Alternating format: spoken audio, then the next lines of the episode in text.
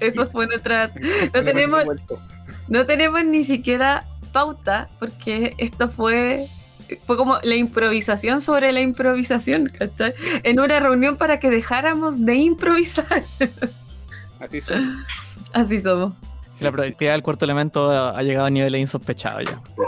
Nos organizamos tan bien empezamos como pa, salió el capítulo. Entonces, y de hecho, para marcar esta nueva era del cuarto elemento, voy a partir saludando yo y presentándome. Se me hizo, ya no lo puedo hacer. Háganlo ustedes. Yo soy Arturo, hola. Hola, yo soy Iván. Hola, yo soy Isidora.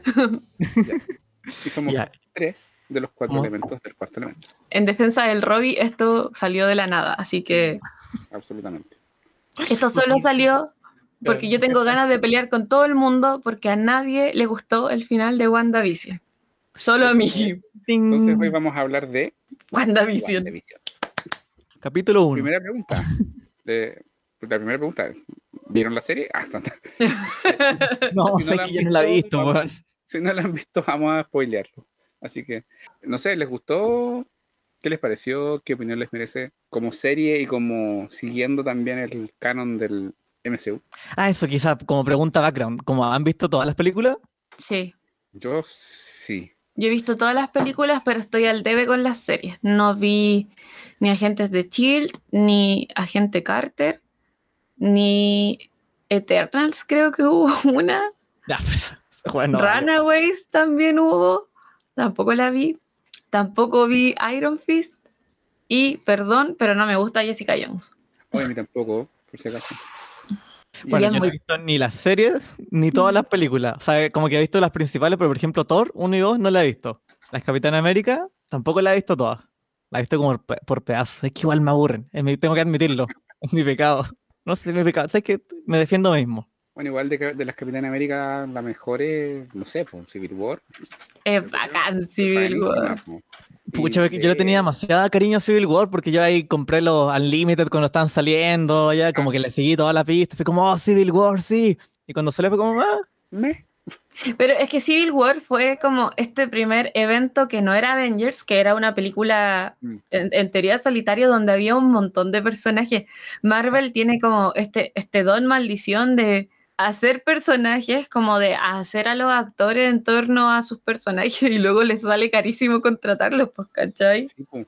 De, de hecho, yo creo que ese es el problema que tuvieron un poco con, con Cumberbatch, pues. Ah, ¿para WandaVision? Sí, o sea, yo en verdad no me sé ese Kawin. Cosa, ya, en contexto. Cuando terminó WandaVision, había gente que estaba muy enojada porque en teoría debería haber salido el Doctor Extraño, ¿verdad? Benedict Cumberbatch pero no salió. Yo luego viajé un poco hacia las noticias pasadas y encontré que era un rumor. Claro, viajé a los, 14, a los 14 millones de universos posibles en donde salía el Doctor Extraño en WandaVision y no encontré ninguno. Porque al parecer nunca estuvo como confirmado. Fue una entrevista de Elizabeth Olsen que la sacaron como de contexto. ¿Cachai? Ah. Sí, ¿no? y, fueron, hubo tu rumor, de hecho, y además eso creció mucho cuando también a Paul Bettany le hicieron una entrevista y el loco dijo que había un cameo muy impresionante al final de la serie, ¿cachai? Que iban a quedar todos boquiabiertos.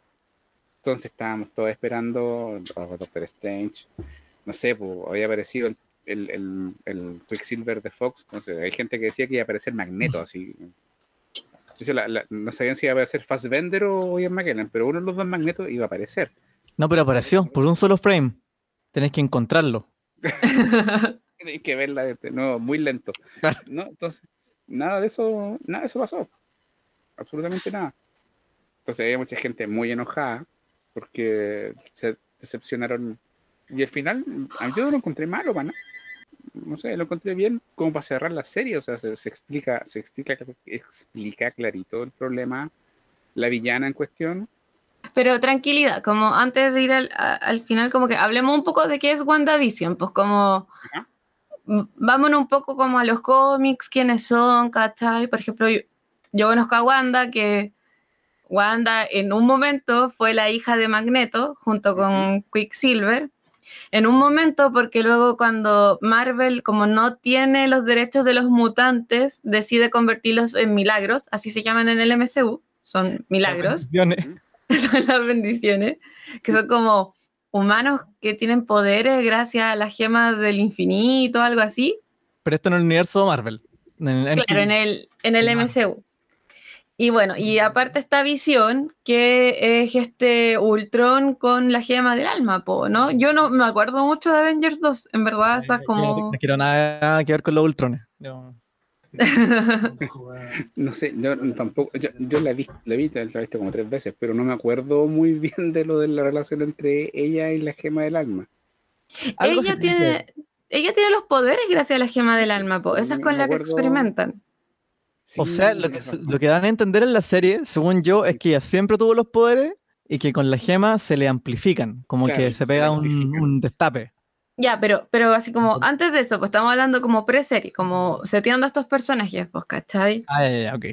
Y bueno, Wanda en los cómics es como la persona que deja la cagada en los cómics, pues de hecho es la persona que en parte genera los eventos pre-guerra civil, pues porque ella tiene como un colapso emocional y hace, mm, dice como esas frases de no más Avengers.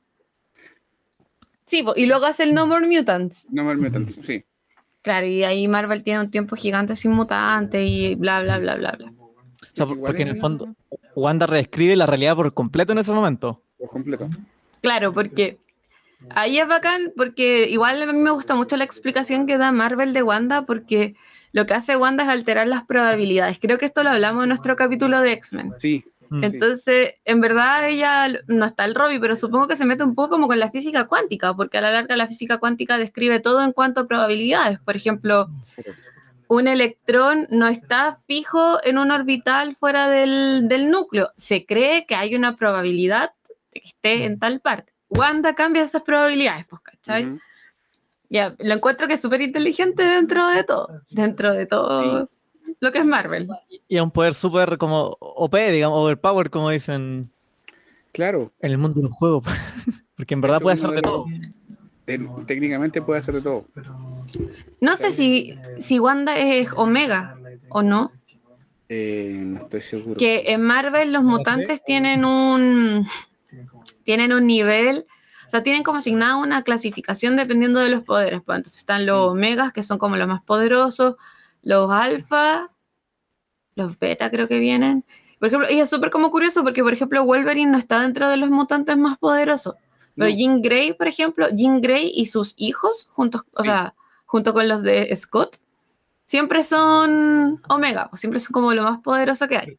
Pero es que Wolverine es como una cucaracha, ¿cachai? Como, es, difícil de matar nomás. No es como que sea tan poderoso. Claro, de, hecho, de hecho, por ejemplo, eh, Iceman, Iceman es un mutante omega. No, me estáis hueveando. Sí, estoy casi seguro que es un mutante omega. ¿Cachai? Pero Iceman, pero ahora es heraldo de Galactus, ¿no? Creo que sí, creo, creo que, es por eso. No sé, si, todavía, pero de hecho el loco es, em, es tan poderoso que es, virtualmente inmortal. O sea, estando convertido en hielo, no lo, no lo podís. Si, lo destruyes, puede como volver a reconstruirse. Una cuestión así. Eh, ¿Quién otro es Omega? Bueno, cable. cable. Creo que Legión, que es uno es, el hijo del profesor Javier, creo que es Omega también. Que tiene una serie. Sí, que también es Marvel. sí, Pero ahí se me confunden las series, porque caché que hay series que son de Fox y hay series que son, eh, que son de Sony y hay series que son de Marvel Disney. Sí. Las que estaban en Netflix son del MCU, ¿cierto? Como Daredevil, Jessica Jones, todas esas. O sea, son del MCU, pero, pero no son de... No sé, es súper extraño en verdad, porque cuando Marvel hace como este trato con Fox, no está claro lo que va a pasar con los otros...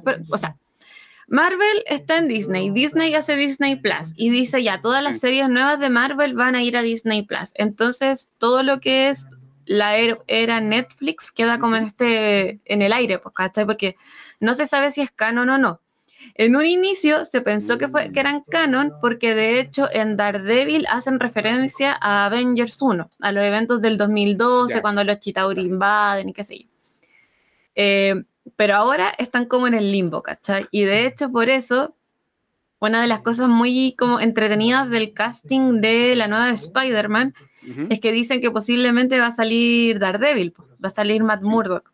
Y como justo está con toda esta cuestión de que al final Misterio dice que Spider-Man es el que lo mata, parece algo así.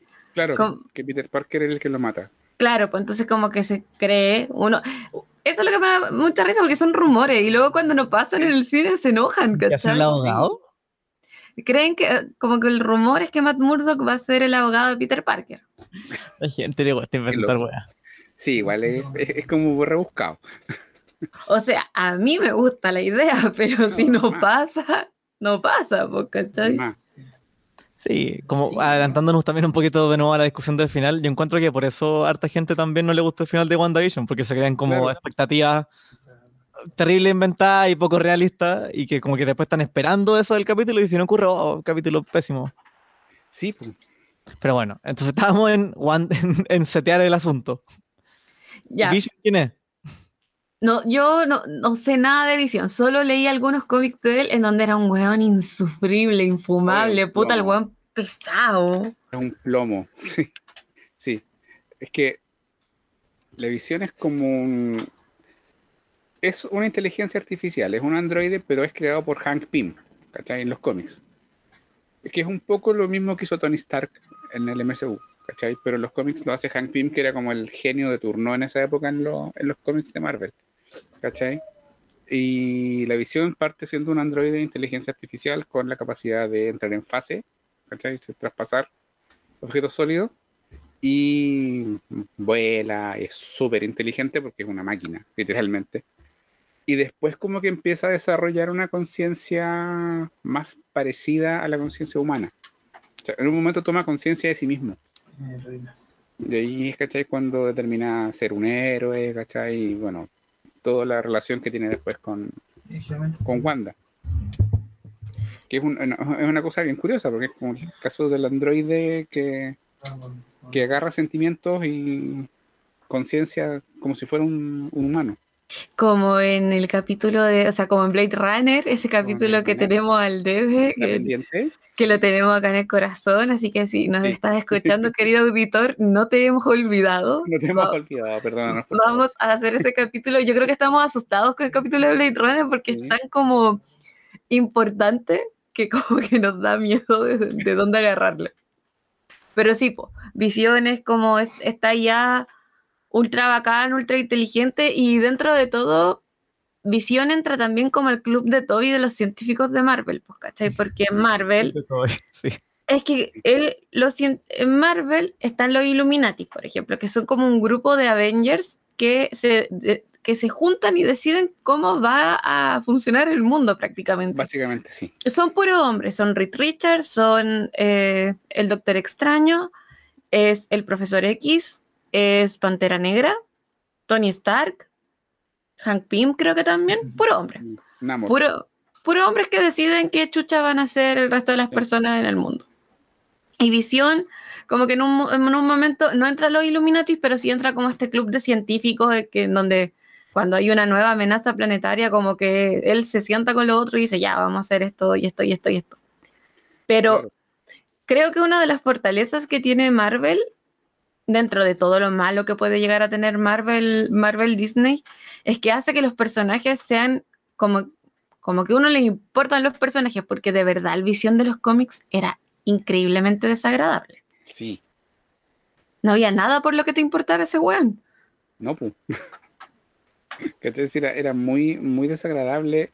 El, personaje era como siempre el contrapeso odioso al resto era, no sé, como estoy tratando de pensar en, no sé, típico personaje con tendencia a ser genio, pero que es un plomo.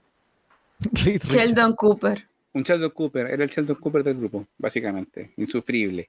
Y eso que ya estaba entre medio de puros hueones insufribles, porque el Tony Stark de los cómics, puta que es desagradable. Robert Downey Jr. le dio como igual un nuevo aire a Iron Man. Sí, no, de hecho. De hecho fue la mejor wea que le pudo pasar a Iron Man, porque Iron Man como personaje estaba, pero en el fondo atrás. De hecho, Iron Man tiene unos arcos súper interesantes en donde tiene un problema con la bebida.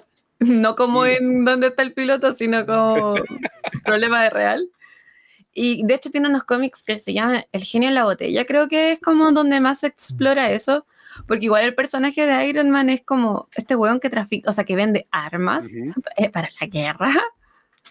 Que, bueno, podríamos usar eso como también punto de conexión a, a WandaVision, pues como para volver un poco para ese lado bueno, y de hecho, Ultron es un arma también que diseña Tony Stark y Ultron después el que crea a Vision. Claro. Eso es, así, ¿te acuerdas? Yo no me acuerdo de dónde está la Sí, en la película sí. En la película, o sea, el, Vision era el cuerpo definitivo para Ultron. ¿Cachai? Eh, que Ultron había creado ese cuerpo definitivo para él tener, tenerlo. Y para descargarse ahí. ¿Y qué, problema tenía su cuerpo plateado? que no, él quería un cuerpo superior. Él quería hacer, mejorarse. Ultron tendía a mejorarse constantemente, ¿cachai? Sí, aparte, ¿no era de Vibranium, sí? El Ultron, Ultron, creo que no, no estoy seguro. Y, y creo que creo que estos sujetos Vision sí. Sí, Vision es de Vibranium. Sí. Pero también puede cambiar de fases, pues entonces. Sí. ¿Cómo, explica eso? dicen, que no sé qué bien qué es lo que es.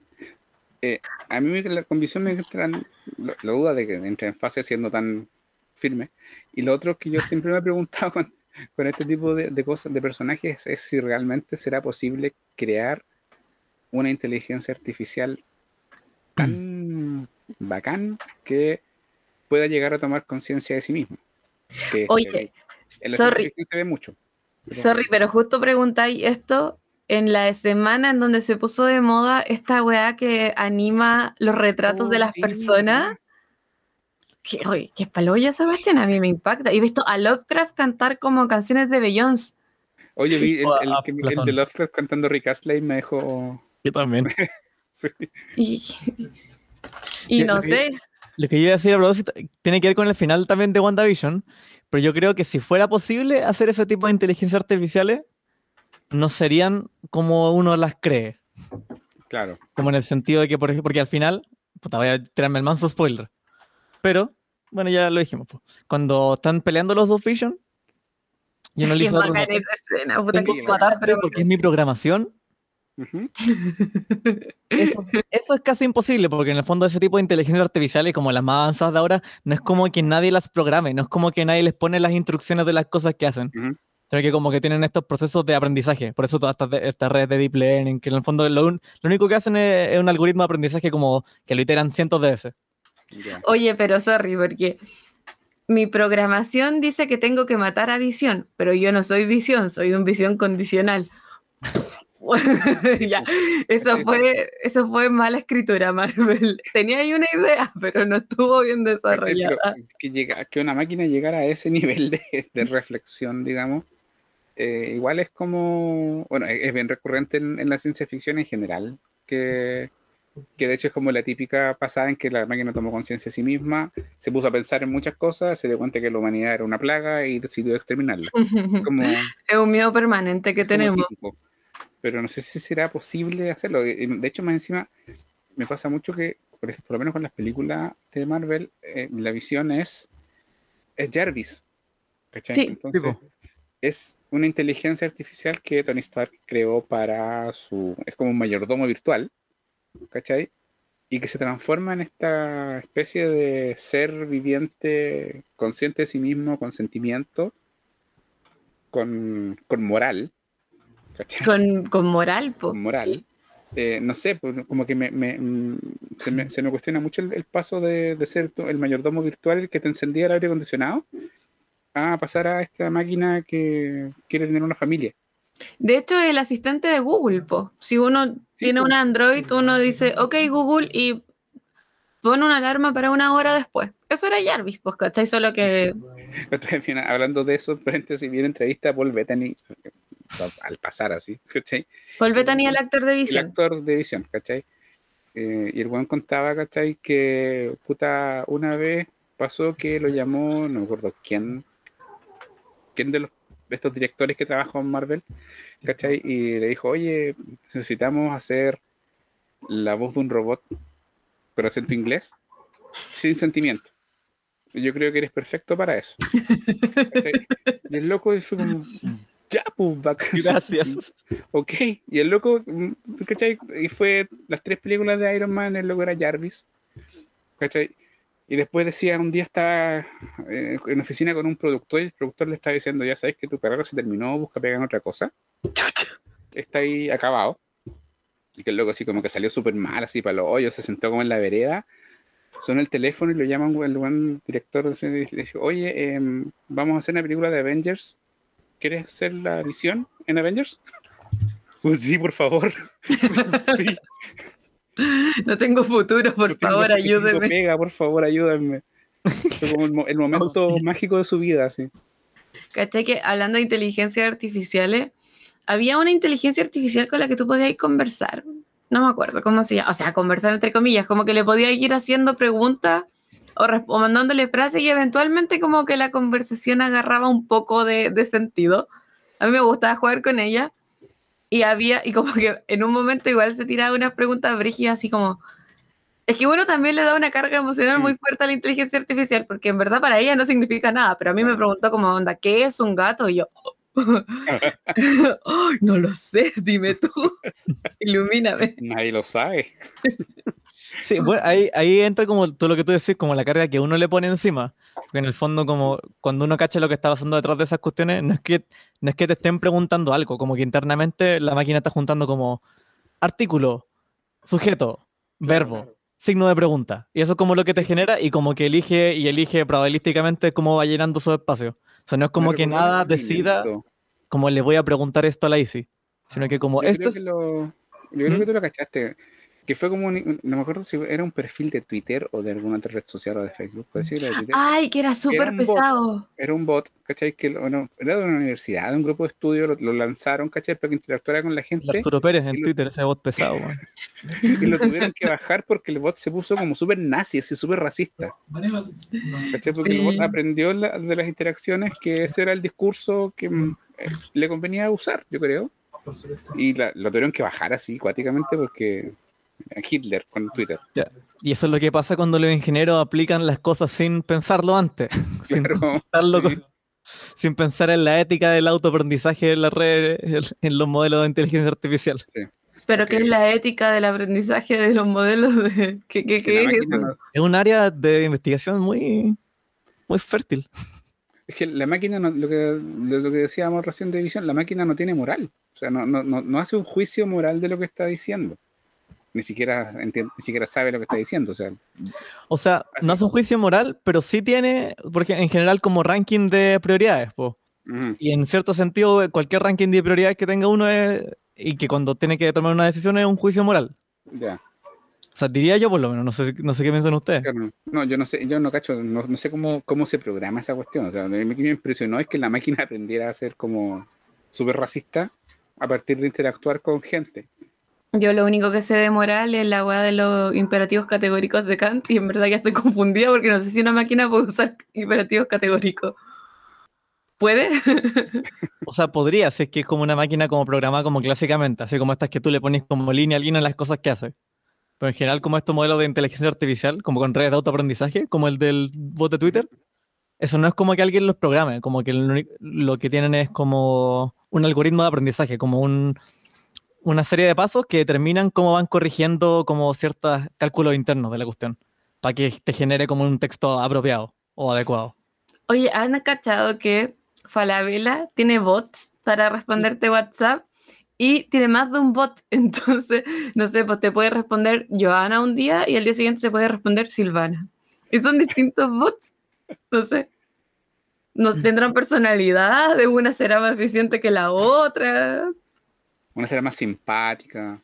De, de tomar eso se puede hacer, pues de hecho la otra ya está haciendo un ejercicio de entrenamiento de texto y hay uno, como que los ejemplos están, por ejemplo, texto de Shakespeare. Y como que te pasa, no sé, por pues, Macbeth, y tú con eso entrenáis la red, y después le mandáis a la red a que te genere un propio texto, y te genera una base como con la misma estructura lingüística. Es como un pseudo Shakespeare. Y después con Platón también lo hace. Qué loco, sí, qué rígido. Es muy peligroso esa weá, además. Como. Podéis generar un montón de, de bots tuiteros en el fondo que, ten, que pueden generar como texto de que parezca de persona real. Sí, pues. ¿Y podía escribir un libro con eso? Ah, sí, pues. ¿Cómo crees que hicimos libros sin sentido común? Oye, la clepa se sacó la chucha como para que tú estés diciendo que era un bot. La clepa existe, ah, es una persona. lo que estoy diciendo es que yo no escribí nada, lo escribí toda la máquina y la clepa lo corrigió. De hecho, me acuerdo ah. que había una página donde podía hacer eso. ¿Pero con la que yo jugaba, po? Ya. Eh, yo seguramente también pasé por ahí porque tengo un recuerdo de haber escrito, estaba como riéndome de la web que escribía la página. Pero entonces hay un momento en donde esta, esta red neuronal que, aprende cosas que uno le va ingresando, en cierto momento se independiza de lo que tú le ingresas, pues, ¿verdad? Es el momento en el que desarrolla, entre comillas, conciencia y genera un, visión. Como que ese sería el paso. Teóricamente. O sea, como que eventual, eventualmente, aquí depende, como el, sería una red que tendría que, bueno, como es visión, que tendría que estar entrenada como en, todas las series de capacidades sensoriales como las que tiene uno. No sé, pues, en el sistema de visión, en el sistema como de tacto y como todas las cosas que hace visión. Claro. De hecho, me estaba acordando que en un capítulo visión está como borracho porque tiene un chicle. ¿Se acuerdan? y los engranajes no andan bien.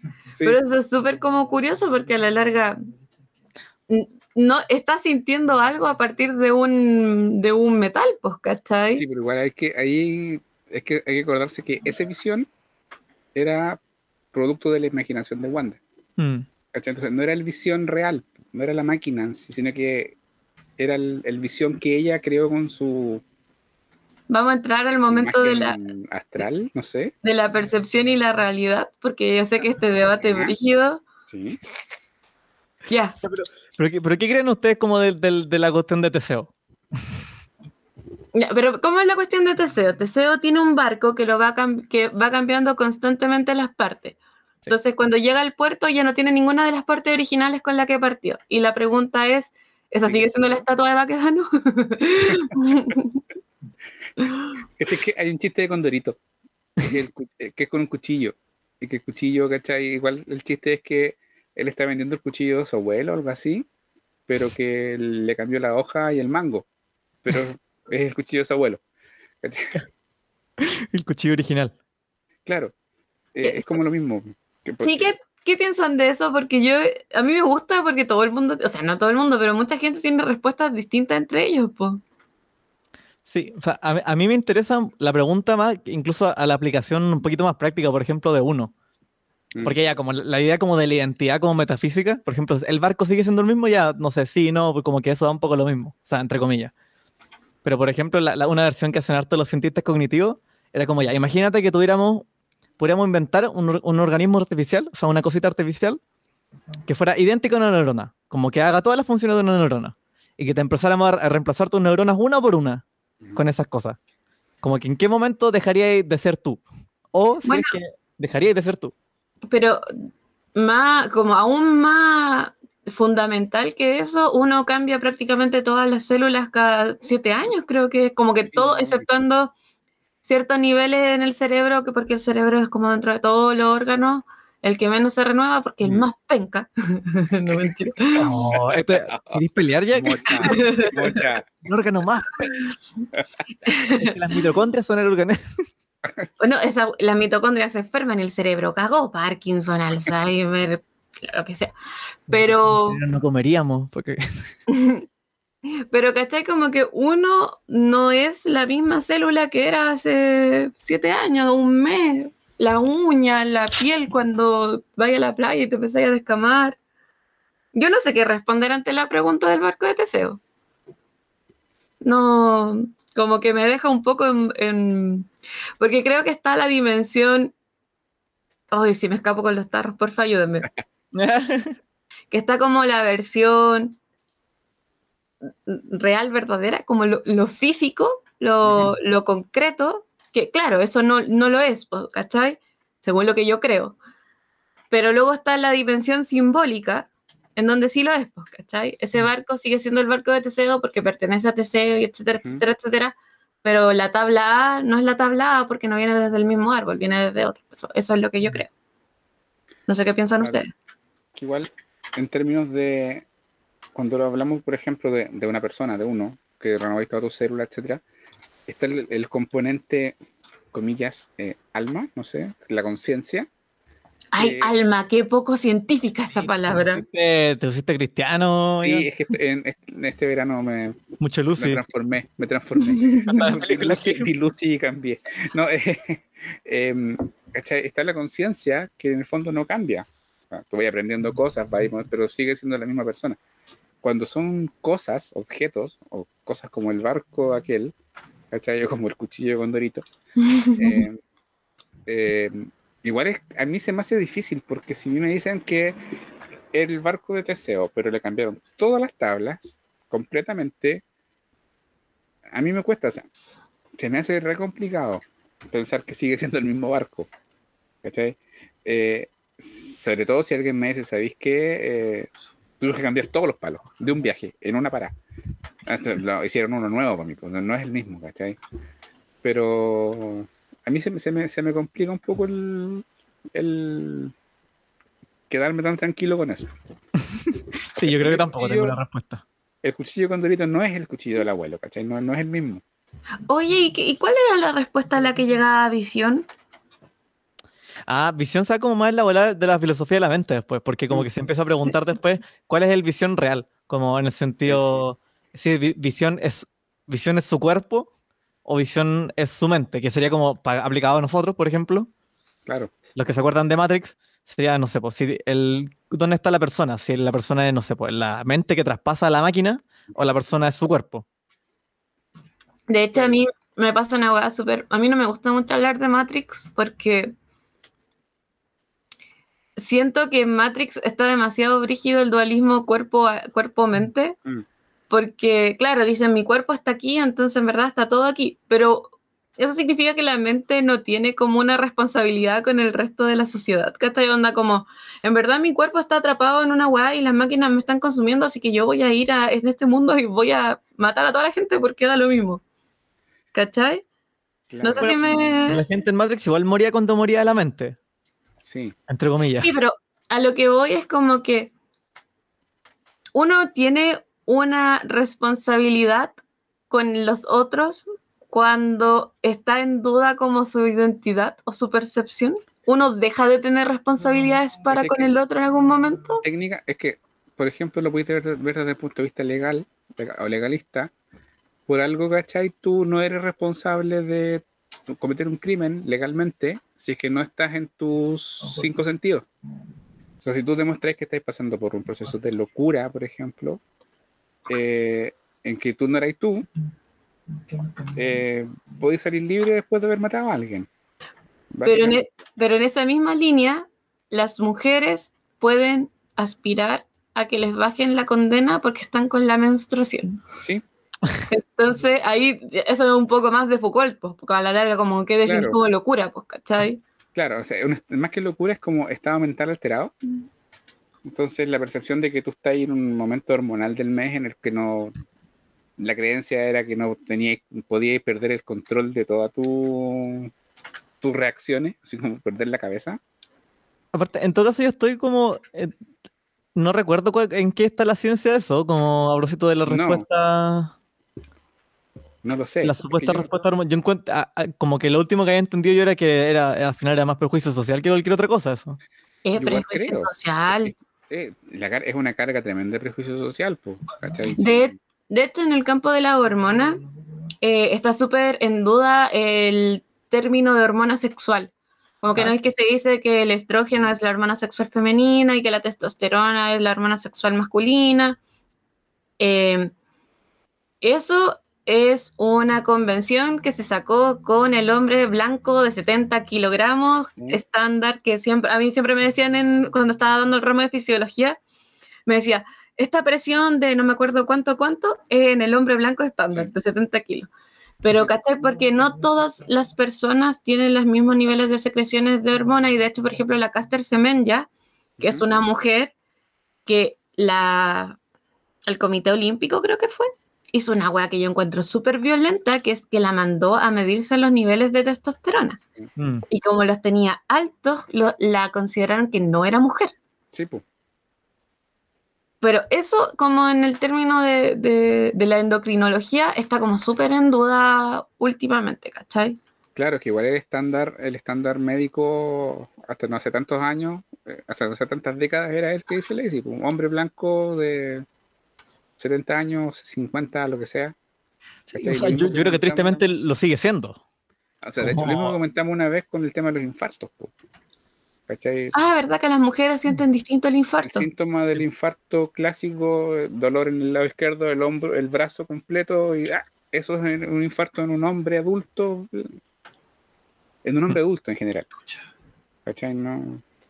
Y el, tema de los síntomas de infarto en la mujer está súper poco investigado, porque nos quedamos con esa idea.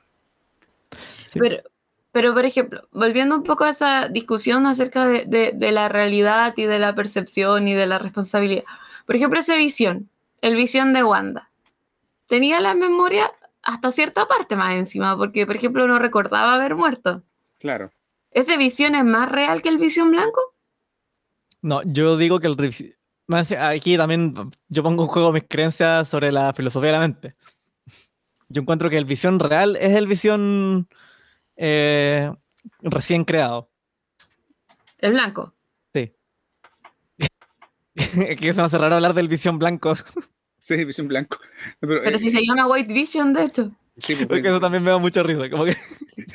es como el. Con la visión de blancos. No, ¿cachai? El tema es que, claro, visión blanco era visión, pero formateado, básicamente. ¿Cachai?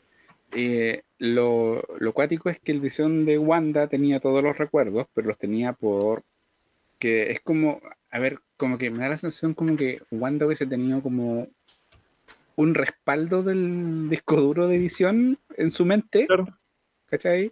Y se lo cargó a esa visión de mentira que hizo, y cuando estaban en la pelea al final, visión le traspasa esa información al, al visión blanco, y visión blanco se, se manda a cambiar.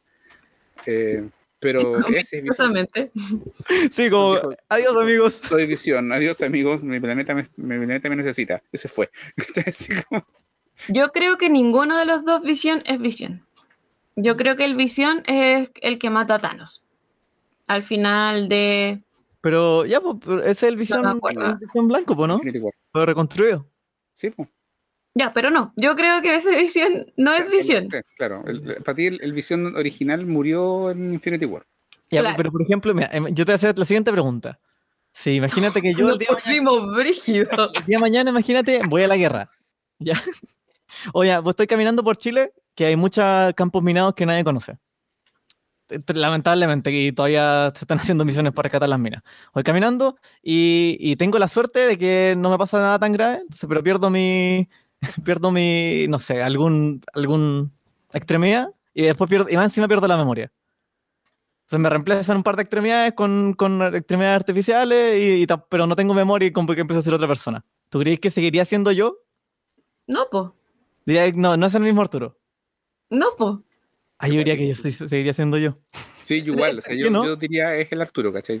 No, sí, aquí estamos, puta, puedo estar súper equivocada en todo caso. Estoy dispuesta a cambiar yo no, creo, yo no, creo, que haya respuesta, no, no creo que se pueda determinar, o sea, es una pregunta metafísica, como que es difícil resolverlo través de la ciencia, bro. No, yo también creo que estas son estas preguntas de mierda que no tienen respuesta. Preguntas de mierda. Se llama filosofía, dice ahora, ¿ya? preguntas de mierda. Porque, ¿qué creo yo? El visión real está compuesto de todos los recuerdos de visión y de su cuerpo en cierta medida, siempre y cuando considerando que visión podría perder las cuatro extremidades y seguir siendo ese mismo visión, ¿verdad? Esa visión pre-WandaVision. Pero el visión de Wanda, más allá de su corporalidad, no tiene todos los recuerdos del visión anterior. Como que mi rollo siempre vuelve un poco a los recuerdos, ¿cachai? Como que los recuerdos son los que te constituyen como persona. Entonces, este visión nuevo no sabe como lo que es Thanos, no sabe como el sacrificio que tiene que hacer él y Wanda en pos de salvar a la humanidad, etcétera, ¿cachai? Y este visión blanco no, tiene aún menos que el visión de Wanda, pues, ¿cachai? Y de hecho, al final de la serie, Wanda dice, tú eres mi amor y mi esperanza, ¿cachai? Entonces, a la larga, es el visión pasado por el filtro de Wanda, ¿cachai? Eh, por eso yo creo que no... La, la, idealización. Claro, pues. Claro, no, sí, es igual. Es, ese, es, el problema, pues. Bueno, pero... No, yo iba a decir que quizás yo lo resolvería diciendo que la identidad psicológica de Visión, o sea, Visión no es el mismo como psicológicamente hablando, como en su identidad. Pero corporalmente, como yo diría, como bajo toda, bajo los puntos de vista más metafísicos, yo diría que sí es el mismo. Pero es como tu PC. pero podéis separar el cuerpo de la mente. ¿Tú te sabías el experimento de los gatitos? Pues ese, no, no, yo, yo, no creo que se pueda separar el cuerpo de la mente. Yo creo que puedes separar la identidad narrativa de lo que uno llama cuerpo. Porque eso al final del día es la identidad narrativa, lo que uno se cuenta de uno, digamos, el sentido propio de identidad. Lo que no es necesariamente una cosa real, sino que puede ser una web que se cuenta uno nomás.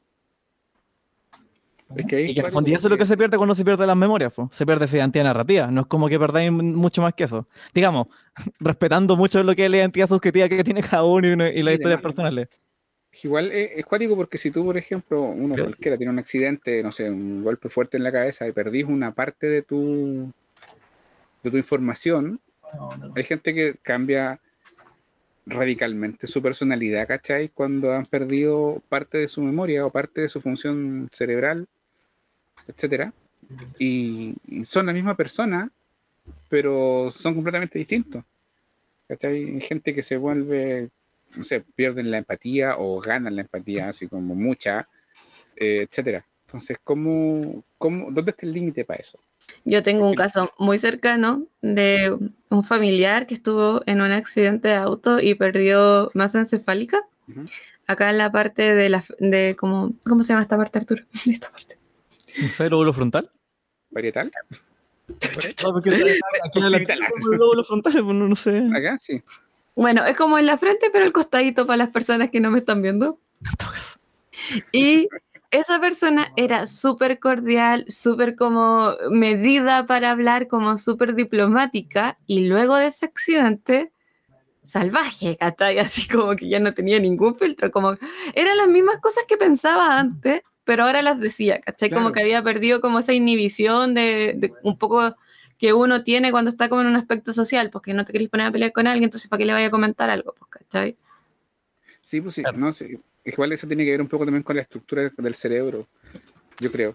Pero es caso de gente que tiene, no sé, tumores cerebrales, gente que de repente que le cambia bruscamente la personalidad, no saben qué le pasa a este weón, se rayó, y de repente no, es que tenía un tumor, ¿cachai? Que justo le estaba presionando no sé qué parte del cerebro, y el loco pasó de ser un weón súper simpático a ser un saco wea, y nadie cachaba por qué. Bueno, igual yo creo, ahí también quizás es otra área como difícil, porque yo creo que cuando uno piensa en la conducta, la gente, uno tiende a pensar que uno se, uno se porta como se porta porque uno es como es.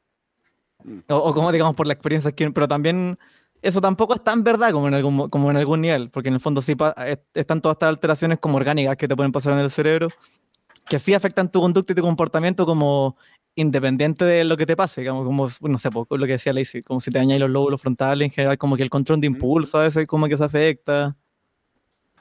Y como, bueno, de todos como esos accidentes, como esa persona que tuvo el accidente en la línea del tren, Phineas Gage. Gage, que terminó viviendo en Valparaíso un tiempo. Que le atravesó un fierro todo el cráneo y que, claro, pues cambió como parte de su personalidad, entonces ahí como que la, ciencia hizo un poco de ingeniería reversa, pues dijo, esta persona tuvo un accidente de tal a tal lugar, entonces en este lugar lo más seguro es que resida tal control o mm, tal tipo de personalidad. Pero ahí te, te vas a la pregunta de, uno es porque es, porque su cerebro está cableado físicamente de tal forma, ¿cachai? Que a mí me da un poco de lata porque esa respuesta se suele, sí, pues zanjar, ¿cachai? Si tu cerebro es así, vaya a ser ansioso porque tu cerebro es así nomás, Y si bien eso es una hipótesis, no, no significa que no hayan otras hipótesis, pues, ¿cachai? Sí, no, y aparte igual está el tema no menor ni difícil, de lo bueno, lo que sale del libre, libre albedrío es que uno cree en un, en un universo físico determinado, o sea, como causal, como si todas las cosas tienen causa, como que el origen de la conducta no puede ser como una cosa, no puede ser la, la conciencia, porque ¿qué causa la conciencia? Como que no puede crearse nada, no se puede crear una conducta como desde la nada. claro. Quería que, por ejemplo, todas nuestras conductas están determinadas por algo externo. Pero ahí entré como en un loop, porque ¿cachai? Que yo el otro día estaba leyendo que las personas que experimentan dolor crónico tienen una respuesta eh, de neurotransmisores que se los hacen sentir más cansados. Y eso es un método de, se cree que es un mecanismo de defensa del cuerpo para no gastar tanta energía. Mm. ¿Cachai? Igual, eh, igual es chistoso porque es una respuesta súper teleológica, pues, ¿cachai? Como que estáis explicando el fenómeno sobre sí mismo Mm. Pero a la larga igual hay, hay algo que está afectando tu personalidad que sí mm. es físico, ¿cachai? O sea, o por lo menos le puedes dar un correlato físico. Ahora, ¿qué viene primero? ¿Lo físico y luego tu personalidad? ¿O al revés? Es como la gran duda.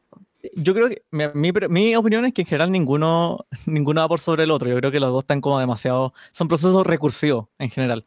O no, no creo que ninguna cosa prime necesariamente sobre la otra. Aunque bueno, creo que hay, hay unas, cosas, unas cosas un poquito inescapables. Por ejemplo, si te pegan un. No sé, pues si te, si te falta la mitad del cerebro, como que ya. Aunque igual hay casos como súper. El cerebro es un órgano muy plástico. Hay casos de gente que, no sé, tiene el 25% de su masa encefálica y funciona como 100% perfecto. Como que eso está. Y eso es como el otro hey, que la gente. Y aparte se hacen como estos memes de como tener cerebro grande, es como ser más inteligente. Y en verdad no hay ninguna relación entre masa del cerebro versus capacidad computacional, que es lo que hablamos también cuando vimos Lucy. Y en el fondo, que como la capacidad computacional del cerebro, como que no necesariamente tiene que ver con el sustrato físico. Cierto. Ahora, igual en el, caso, volviendo a lo, a lo, que estábamos hablando antes, volviendo al caso de Vision, Yo, creo, yo creo, que la, la visión, en, no hay que olvidarse que es una máquina. Entonces, a fin de cuentas, probablemente no tenga ninguno de estos problemas, ¿cachai? Biológicos, de cargar, volver a cargar la información al mismo cableado, básicamente. Pero yo ahí discrepo, yo ahí discrepo porque creo que el meollo de esta discusión es que visión pasa de ser máquina a hacer otra cosa, ¿cachai? Mm. Y por eso es tan... otra cosa? Eh, no sé, pues, ¿cachai? tú, dirías, que los humanos son máquinas también? Porque para mí el humano es una máquina biológica, en verdad. Sí, sí, yo también lo creo. Pero a lo que voy es que Visión pasa de este ser que en teoría no tiene identidad y no tiene capacidad de decisión sobre sí misma a pasar a ser una criatura, máquina, eh, organismo, como le quieras llamar, que está coqueteando con Wanda cuando va y le pregunta como cómo se siente después de que muere Pietro, ¿cachai? O sea, e, eso no, es un... Es un ahí hay claramente una intención romántica desde Visión a Wanda, ¿cachai? Entonces, ¿cómo, qué pasa? Yo creo que Visión no es una máquina física, o sea, solamente física. Y creo que a la larga eso es como la diferencia que uno hace como del androide y el androide que toma conciencia de sí mismo, ¿cachai? Claro. Pero, ese algo. Poniéndonos así como más. Un computador podría aprender a coquetear. Si yo lo programo de la forma adecuada, con el algoritmo adecuado y le enseño a coquetear. O sea, yo creo que ya hay bots que saben coquetear. Claro, hay bots que saben interactuar a todos los niveles. Entonces, a lo mejor, ¿por qué no puede ser que la visión sencillamente su algoritmo le enseñó a coquetear? O sea, pero, pero por otro lado, por otro lado, uno podría hacer lo mismo de los humanos, digamos, como que también la, eh, la, conducta humana se puede explicar de esa misma forma.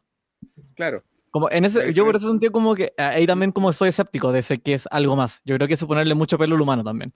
Como yo creo que convergió a lo mismo a lo mejor desde otra eso. un poco pero, de convergencia. Pero ¿por qué un computador querría coquetear, cachai? Ah, o sea, bueno, ahí lo que yo, lo que yo estaría de acuerdo contigo a propósito de, lo que, de eso, es de que, de que tiene conciencia de sí mismo. Yo creo que la diferencia puede ser, por ejemplo, que, que aparte es como algunos explican en el libro albedrío, que es la capacidad de poder usar nuestros propios procesos internos como un input de nuevo dentro del proceso.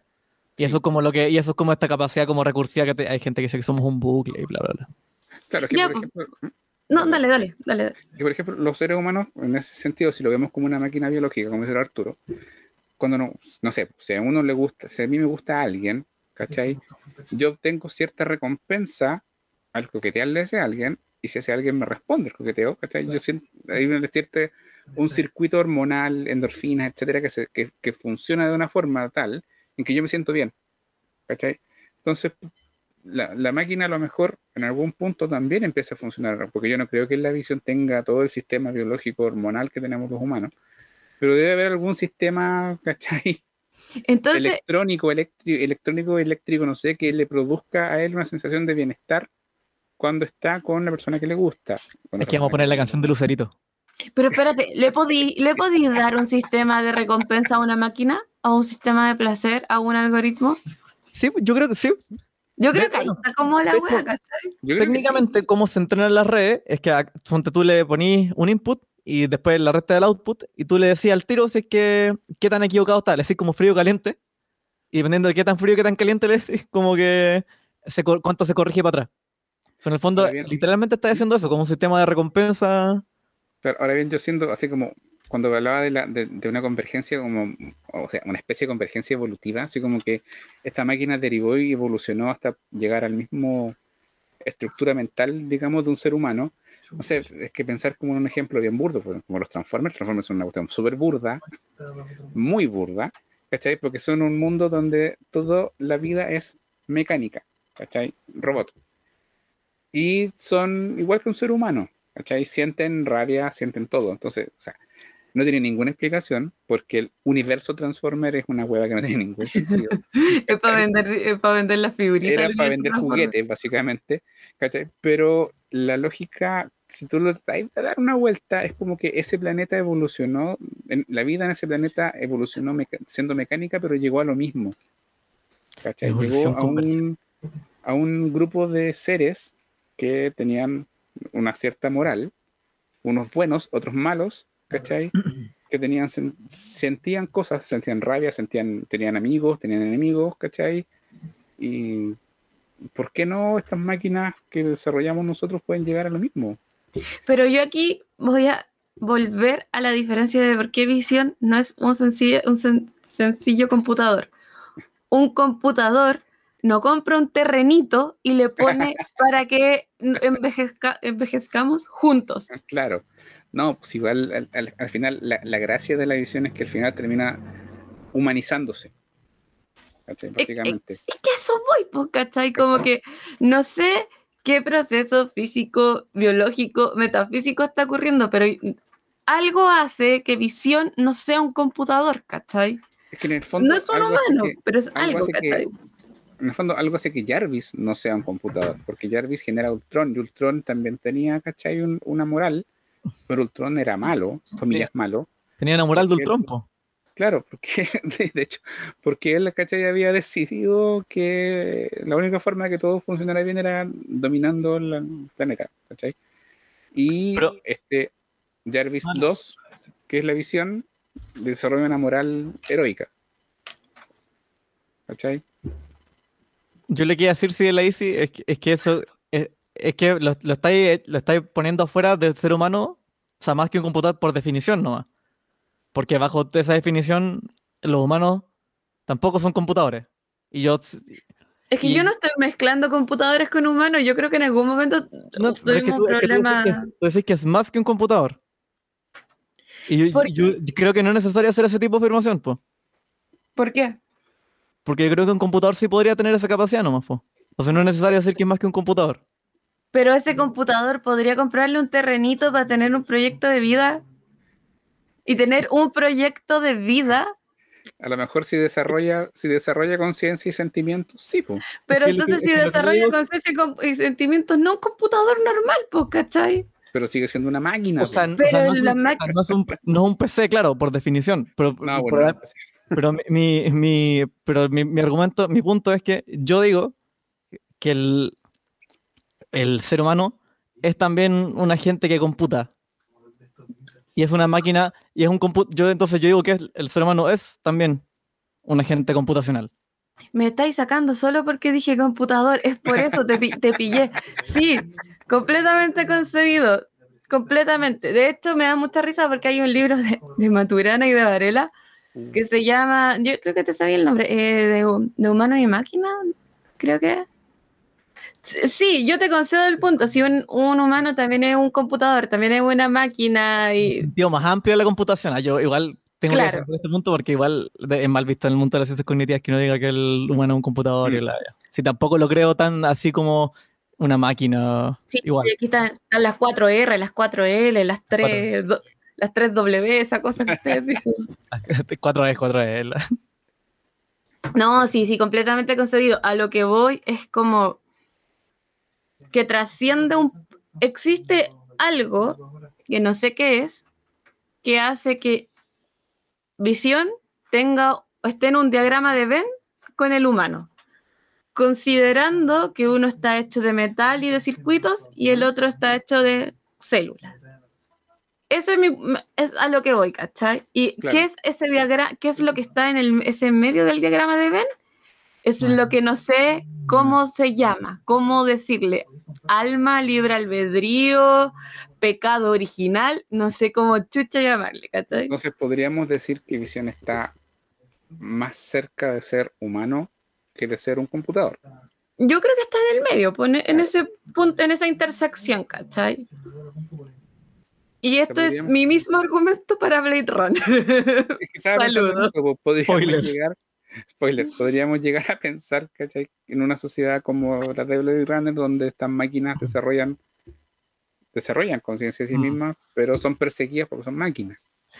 Sí. Bueno, yo, en ese sentido yo diría que Visión es humano. Como...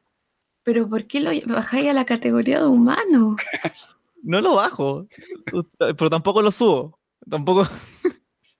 bueno, a lo mejor podemos decir que Visión es algo en sí mismo no es ni humano ni máquina. Bueno, sí, eso también. Sí, eso, eso me gusta mucho más. ¿Cachai? es una categoría nueva. Sí, bueno, pero en todo caso, pensando en Blade no, no, no quiero. Dejemos esto para Blade Runner igual. Sí, sí, sí. Estos son mis temas favoritos igual. Obviamente se nota. Eh, oye, va, ya, ya. Llevamos una hora. Sí. Sí, yo creo que como. como... ¿Cuánto hablamos de WandaVision al final? Hablamos de visión como media hora. ah, sí. Raya, o sea, no sé, pues como palabras al cierre. Que yo quiero, necesito sacarme esto del pecho y porque yo les dije tanto que habláramos de WandaVision. Mm. Yo a WandaVision le tengo, sé que tiene muchos errores, sé que es algo de Marvel, algo del MCU y que tengo que tengo que subyugarme a las reglas del MCU, que me van a meter una wea de Secret Invasion, que me van a poner un chiste weón en algún momento. Pero hay cosas que me gustan de WandaVision que tengo que rescatar. En primer lugar, que el equipo de, de escritores eran ocho personas, de las, cuatro, de las cuales cuatro eran mujeres. Y encuentro que eso se nota mucho en el personaje de Wanda el personaje de Wanda en los cómics era poderoso solo cuando tenía un problema psiquiátrico y dejaba la cagada.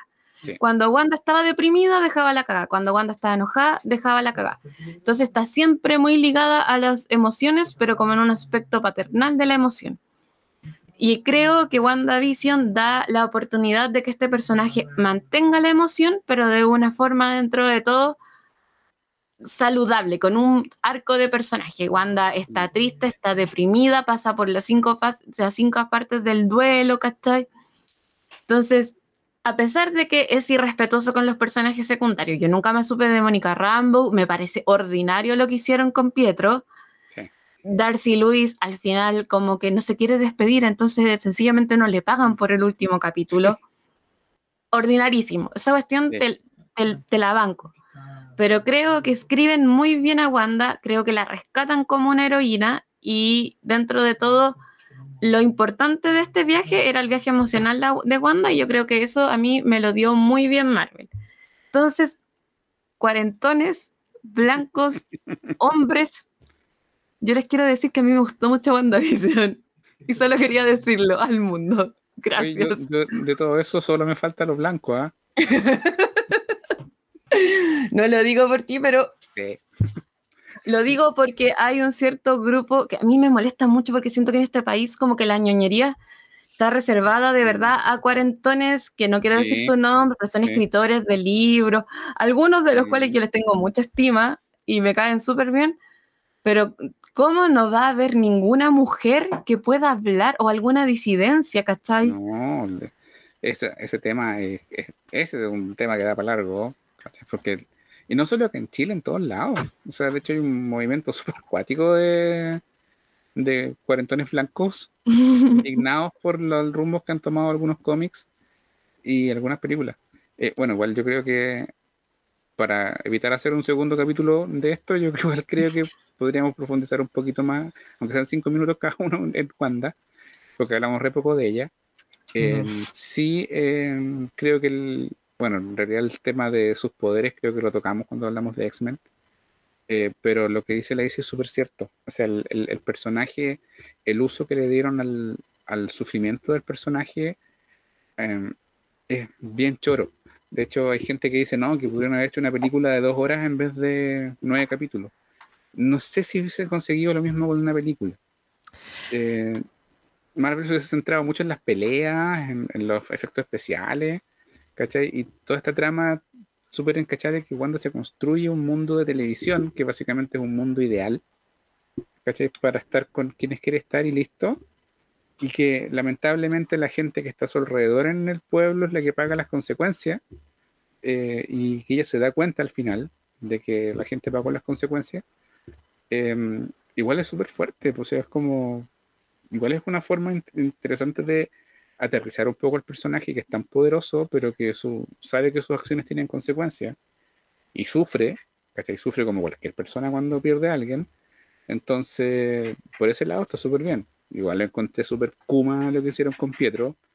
Em, si lo iban a usar así, no estaban a llamar al actor de, del MCU, ¿cachai? Que, que, Aaron Taylor Johnson.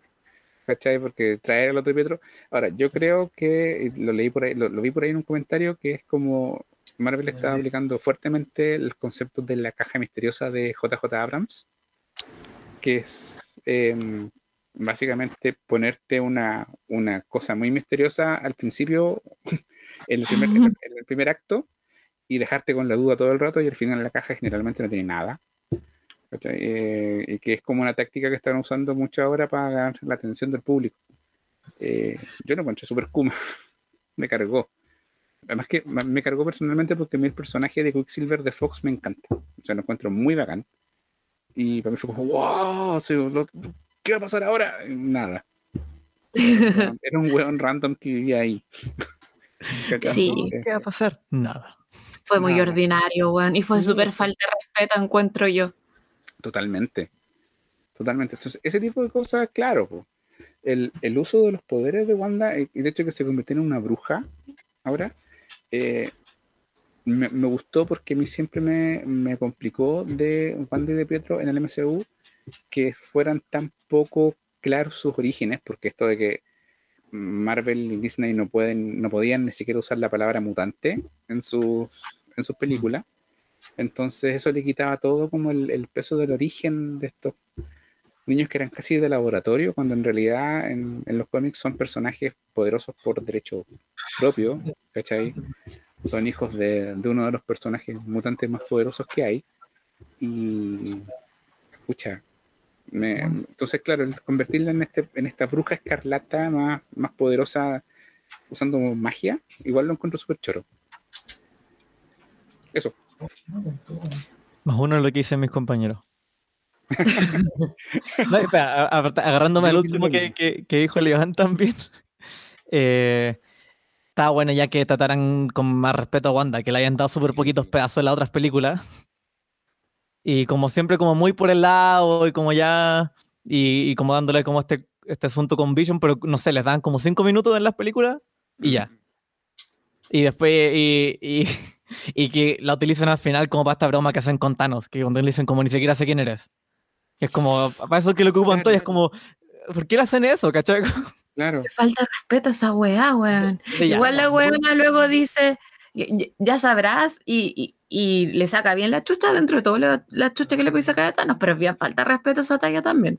Sí, entonces, como que ya, está bien que, qué bueno que le hicieron la serie. También encuentro como una de las cosas que ya mencionaron.